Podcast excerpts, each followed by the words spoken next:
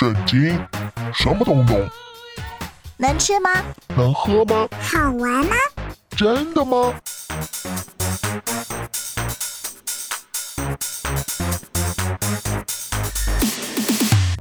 圣经鸡尾酒，干杯！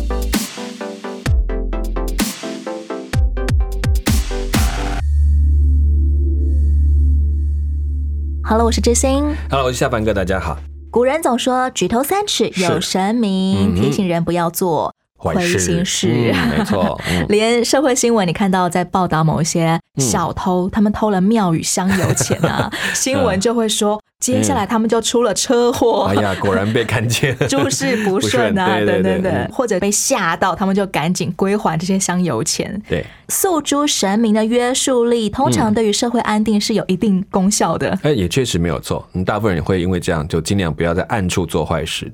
不过像这种，哎，神明都知道你偷偷摸摸做什么哦。对嗯说穿了就是以被惩罚的恐惧来驱使人心向善嘛。，对，这是我们讲伦理的最低的模式，就是怎么样，在我为了不要受罚，所以我不要做坏事。嗯，还有另外一种诱因是。你如果做好事，将来就会有福报啊！你死后可以去到西天极乐世界啊！这种好处做诱因来劝人为善，也是是另外一种动机。对，基本上都是伦理的最低层次，那哦种利益、利益诱惑跟逃避审判，这个就是我们讲最低层的，所以我不做。还有什么是高层的吗？高层就是比较价值层面，就是我的良知，我的良知上过不去，我觉得这样做与人不好，所以我就甘心不做。这跟有没有人给你奖赏是没有关系的。不是为了我会不会被惩罚，也不是为了我会不会得到福报，而是为了别人的好处。对我愿意做。那在更上一层，是为了更高的一个崇高的一个价值。我觉得这样才能成为一个人。我觉得做这样的事情才合乎一个良善的原则，而我喜欢这个良善，所以我乐意这样去做。这个概念就是更高一个层次了。在基督信仰里面，嗯我们做好人、做好事的动机算是什么层面呢？这些都有。最开始还是有这个，就是我们怕上帝不开心，我们会受到处罚，所以在就业当中有很多这样的处罚标准，就是你一不听上帝的话，就碰到处罚就来了，这是最基本的。更上一点，开始有一些人说，我不管好坏，我都只专心寻求耶和华。这开始进入一个概念，就是因为我这个是对的，所以我就愿意去做对的事情。然后在更上一层次，是我以上帝为乐，就是我只要是上帝事情，不管苦乐，我都喜乐。只要上帝欢喜，我真的是我最喜欢做的事情，主动的去寻求去做这样的事情。是什么样的力量可以让人的动机不断提升呢？因为嗯很有可能我过了十年、二十年的人生，我都活在生存层次，我就是想要趋吉避凶嘛。是，这没有错。那你可以从我们从小的学习过程，最小的时候可能学习，你怕老师打，怕老师骂，要考试，所以你就拼命去读书。再过了一段时间，你发现这个读起来很有意思，你会看懂书了，所以你就更多的去学习字眼，就是你说，哎，这我当做一个很不错的方法去学习。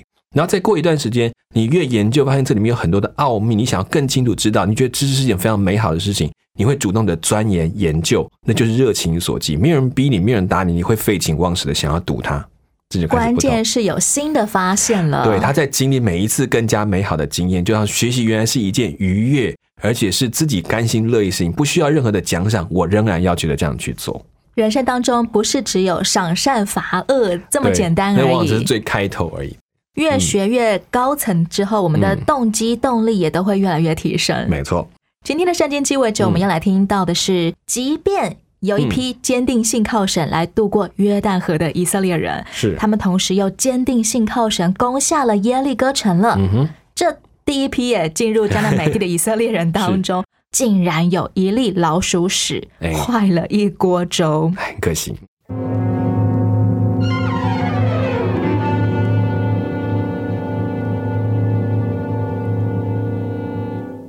约兰，我的好助手，我们的军队已经休息够了。你对我们现在攻占爱城有什么看法？我知道他在西边，离伯特利不远。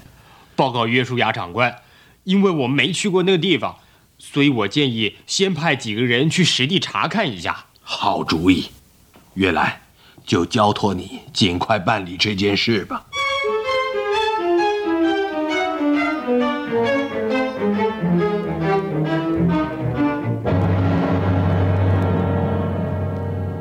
约书亚长官，侦探们已经回来了，他们向你报告。好，好，你们回来的真快，大家辛苦了，请把所见到的情形说一说吧。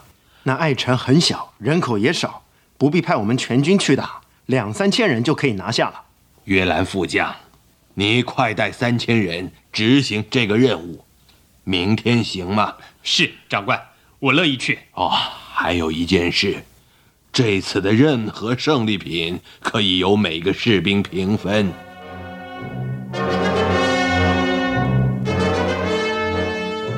不幸，从爱城回来的军队，不但没有带回金银牛羊，也没有打胜仗的气势。民众围观的时候，听约兰说出了坏消息。报告约书亚首领，我们真是对不起你。我没想到爱城守军那么厉害，他们一下子就打退我们，穷追我们多少里路。我们损失了三十六个人。哎呀，那怎么办呢怎么办呢？怎么会这样呢？太糟了，太糟了！哎呀！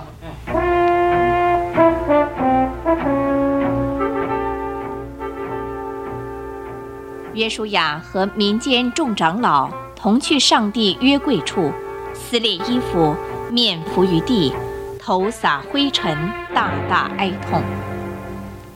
主耶和华呀，你为什么领着百姓过约旦河，使我们灭亡呢？我们不如仍住在约旦河那边倒好。主啊！以色列人既在敌人面前败退逃跑，我还有什么可说的？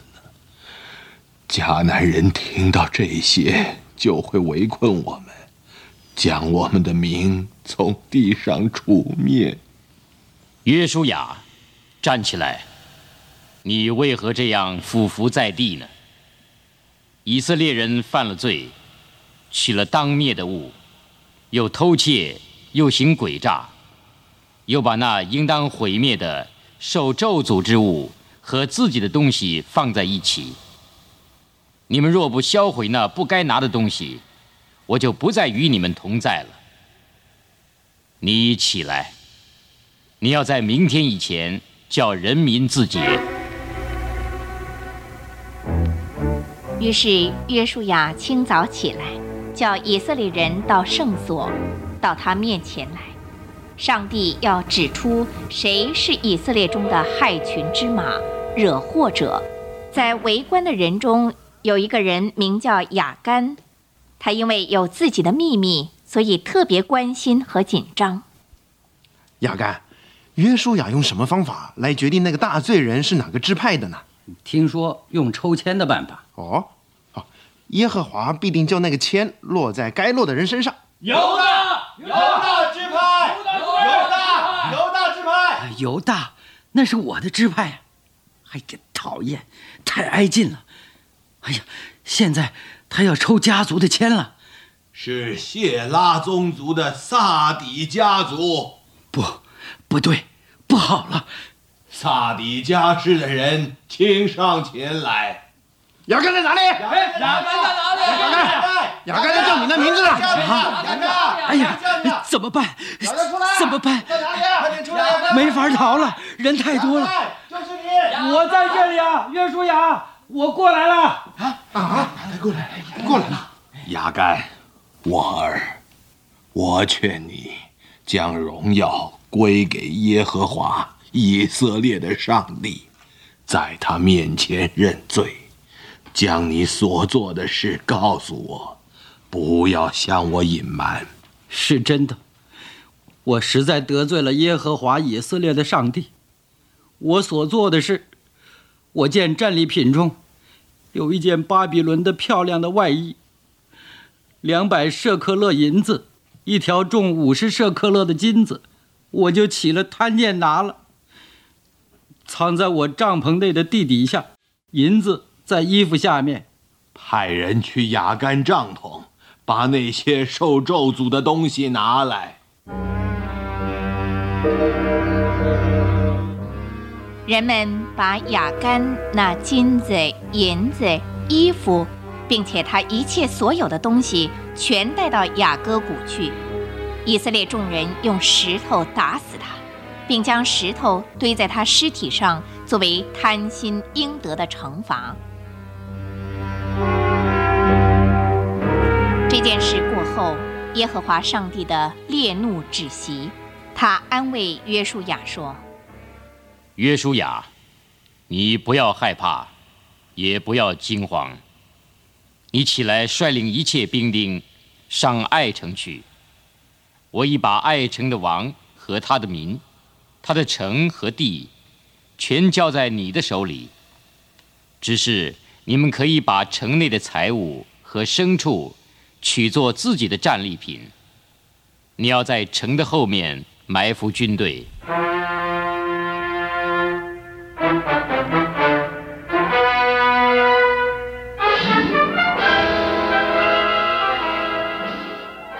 约兰将军，你今夜先领五千人溜到爱城西面埋伏，我领其余的人趁夜去爱城北边安营。准备明早攻击。我的人一早攻爱城，守军必会迎战。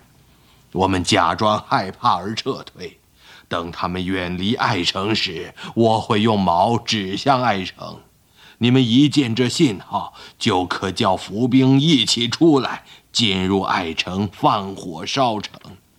我们一见城中烟火，就转身奋力的攻打。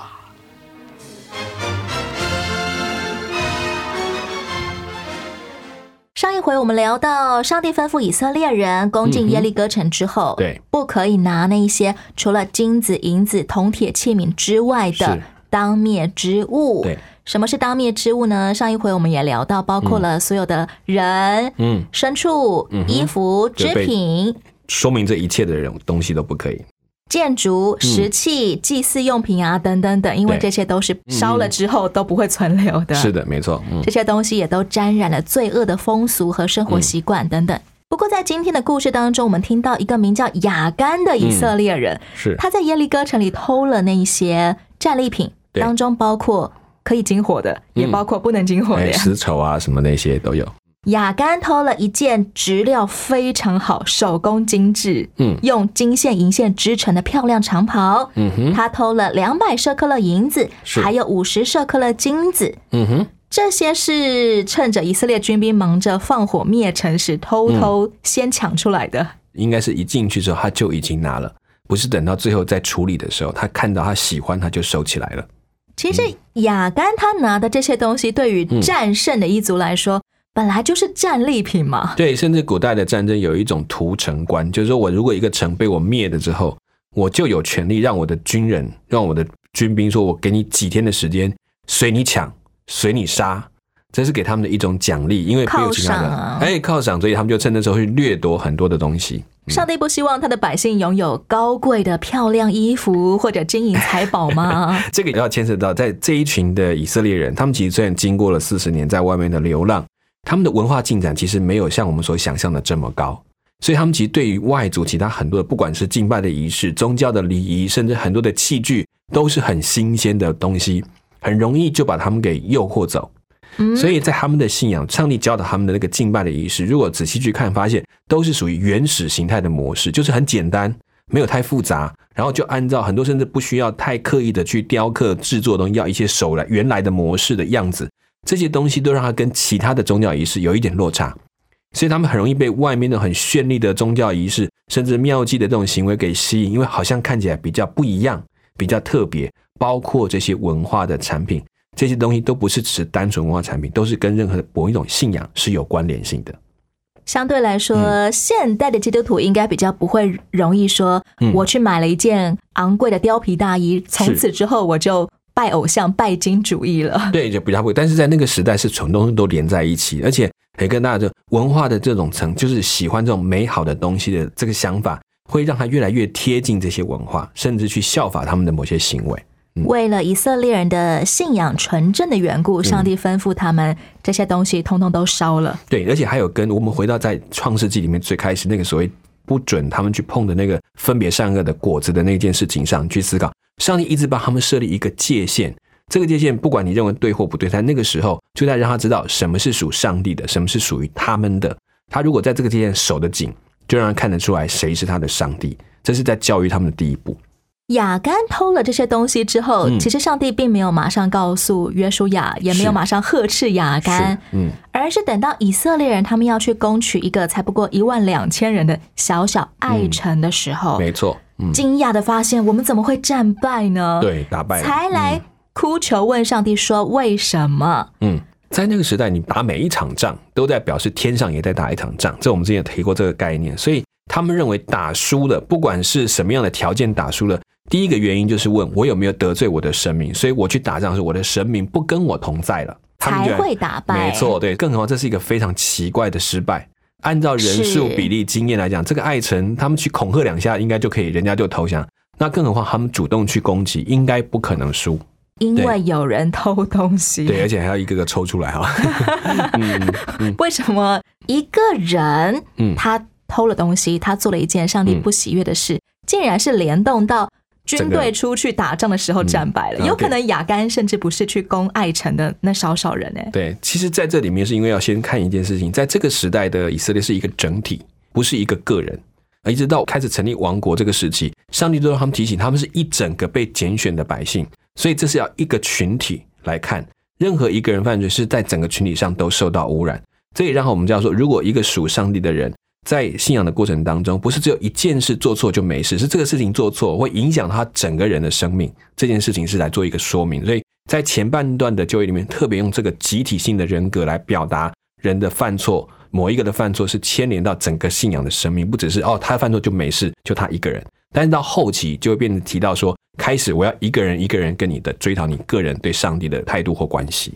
从前雅干一个人就连累以色列整个军队吃了败仗，是不是也可以类推到现在一个基督徒身上？你只是动了一个贪念，他就会连累你全身都坏掉了。呃，可能没有像过去那么直接跟明显，可是不可否认的，你自己个人在，比如说我可能不小心只偷了一瓶乳液放在身上，可是你会发现这件事情不是只有偷这个事情，而是对你整个信仰生命开始还是提出很多控诉。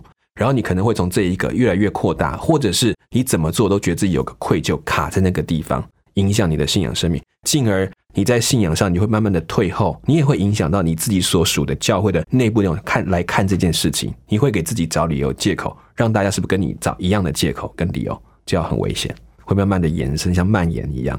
有些人刚开始偷东西只是为了一时好奇，结果后来偷上瘾了，就发现，在填补自己的不安全感，但怎么偷都偷不到真正的平安。是，而且就这样的会影响他的生活，开始变得怪怪的。你的信仰，你可能会有所选择，有的接受，有的不接受，进而也会影响你身边的人跟着你的接受或不接受，那会造成什么后果？那是蔓延的，一步一步的侵蚀进去。性格毁坏了，人际关系也毁坏了，甚至连你的工作前途通通都毁坏了。对，然后你带着你可能跟着你信仰的这群，也会慢慢变成说，哦，是不是这样也可以？是不是那样也可以？其实你扭曲的不只是你个人呢。这就是雅干一个人的犯罪所带给我们的启示。是，先来听一首歌，由大卫帐幕的荣耀所带来的《纯洁的心》。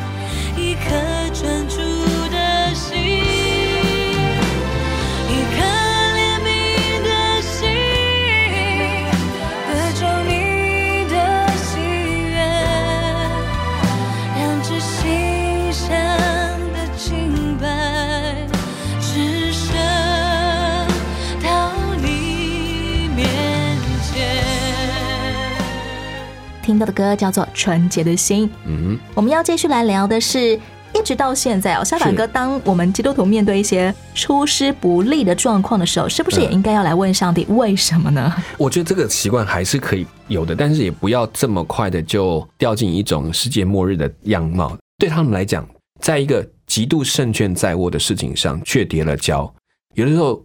上帝要帮助我们回到一个原点。我的起头、起心动念到底在想什么？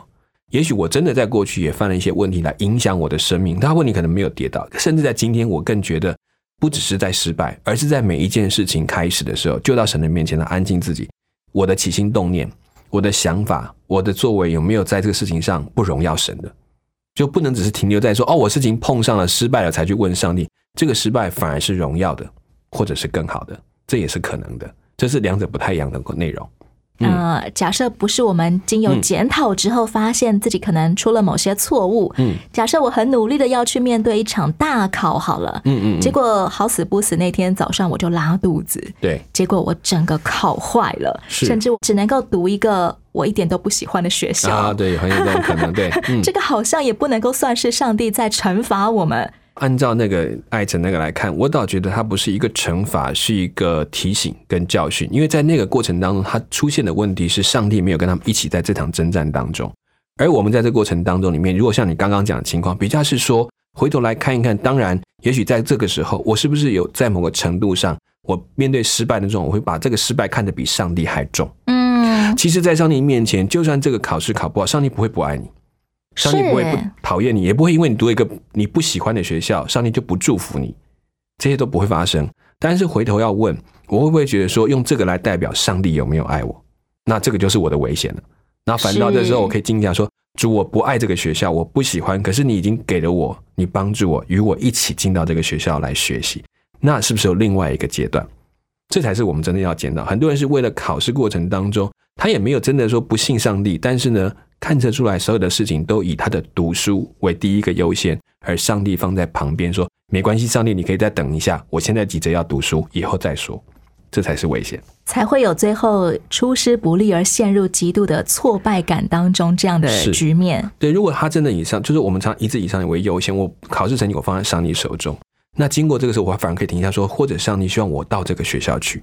虽然不是人最爱的学校，但是在上帝眼中，在那里有他的计划。那我顺服你的心意，那又不同了。有没有可能，当我们在为了某些失败寻求上帝的时候，上帝也真的会告诉我们，因为我们做了很确切某些不讨神喜悦的事？我觉得也会，也会。上帝仍然会应用。大概像雅干偷东西呢？嗯，比如说我们可能在教会经费使用上，嗯，我我可能我觉得我种的很正当啊，然后我用了很多理由。开始慢慢以自我为中心的时候，那个那个时候我就要真的很小心，很容易有，就因为我掌握了这个使用的金钱的权柄，那有很可能因为这样，我反而用的是我个人的事情上面，我个人的想法上，而没有回到上帝的面前，这是很危险的。他的身份可能是教会的司库，对，司库他就钱在手上，或者是说好，也可能是牧者，因为也是他的考验，其实真的也是他们的考验。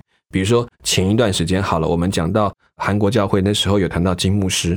他谈到他的儿子的那个投资的事情，执事会也同意把钱用在他的儿子上，因为他们知道他贡献许多，帮一点忙没有什么了不起。乍看之下，对，这是人情。可是回到上帝的律法面，他们必须再回到想一件事，其实他们也不小心害了金牧师，因为这个方便门打开了，也帮助了他的家，那也算是还一份恩情。可是不要忘记，这个教会的建立是上帝的，不是这个牧师的。其实某种程度也害他，到后来变得一个不好的名声，这更可惜。在很多的教会里面，我们用方便这件事情，然后我也没有自己放在我自己的口袋，所以应该我不算图利。但是不要忘记，图利不只是把钱放在自己口袋，可能也方便了某些特定的人士，那可能就是一种不公平、不合适的方法。今天的这个雅干的概念，其实反而更广了。我们不再像过去，是不是偷拿了什么呢？我们是回到上帝面前，上帝这件事情是当做或不当做的。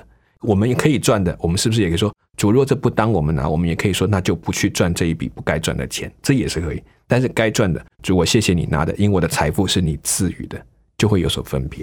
钱财资源的出入、转移，还有投资，其实都关乎我们的心是否纯正。换一句话更直接讲，今天你的生活不是因为你是宣教士，你才在传福音，或者你在传福音有做传福音。其实你就在你这个人，在你的生活的每一个环节当中，你正在做见证。这才是我们正在学习的最难的一块。在雅干事件的时候，上帝对约书亚说：“以色列人取了当灭之物，是。就在仇敌面前站立不住，成了被咒诅的。”是。这个逻辑仍然适用在今天我们身上吗？这个咒诅你可以看到叫做不荣耀，嗯，就是我们把上帝的荣耀踩在脚底下。哦，因为感觉是我羞辱了我的上帝，因为我做这点，就算没有一把刀、一把枪戳到我身上，说来这个处罚你，但是你失去了那个上帝给你的身份的那个荣耀，同样的就羞辱了给我这个身份的上帝是一样的道理。好像我是国王，我的一个骑士在外面去杀了一个人，或者去强奸了一个人，这个羞辱是他带给我的，我就必须对你身上做处理。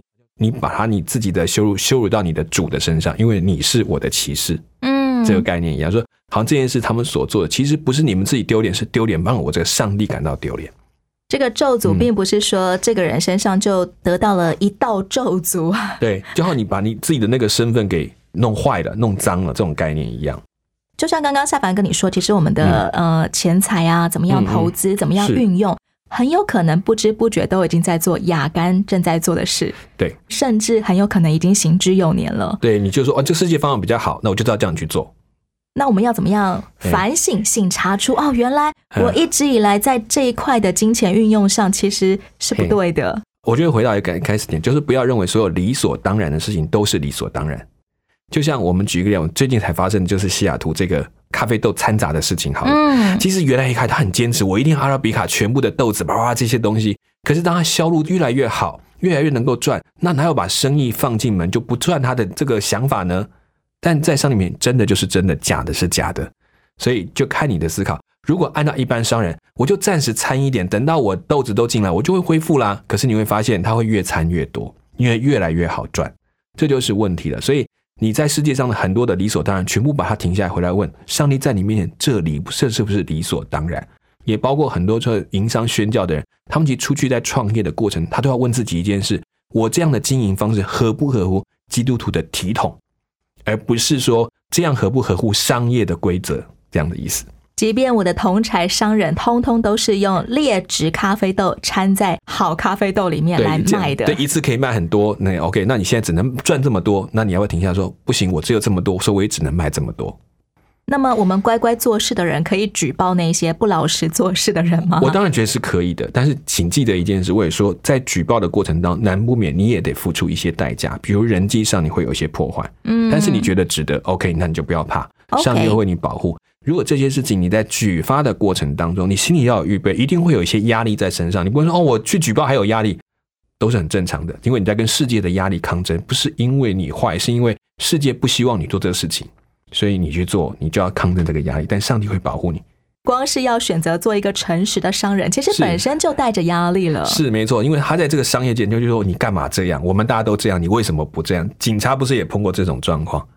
但是我觉得在这过程当中，我们只要知道，当我们愿意行上帝眼中的乐意的事情，难不免这个世界会给你压力，这是自然的。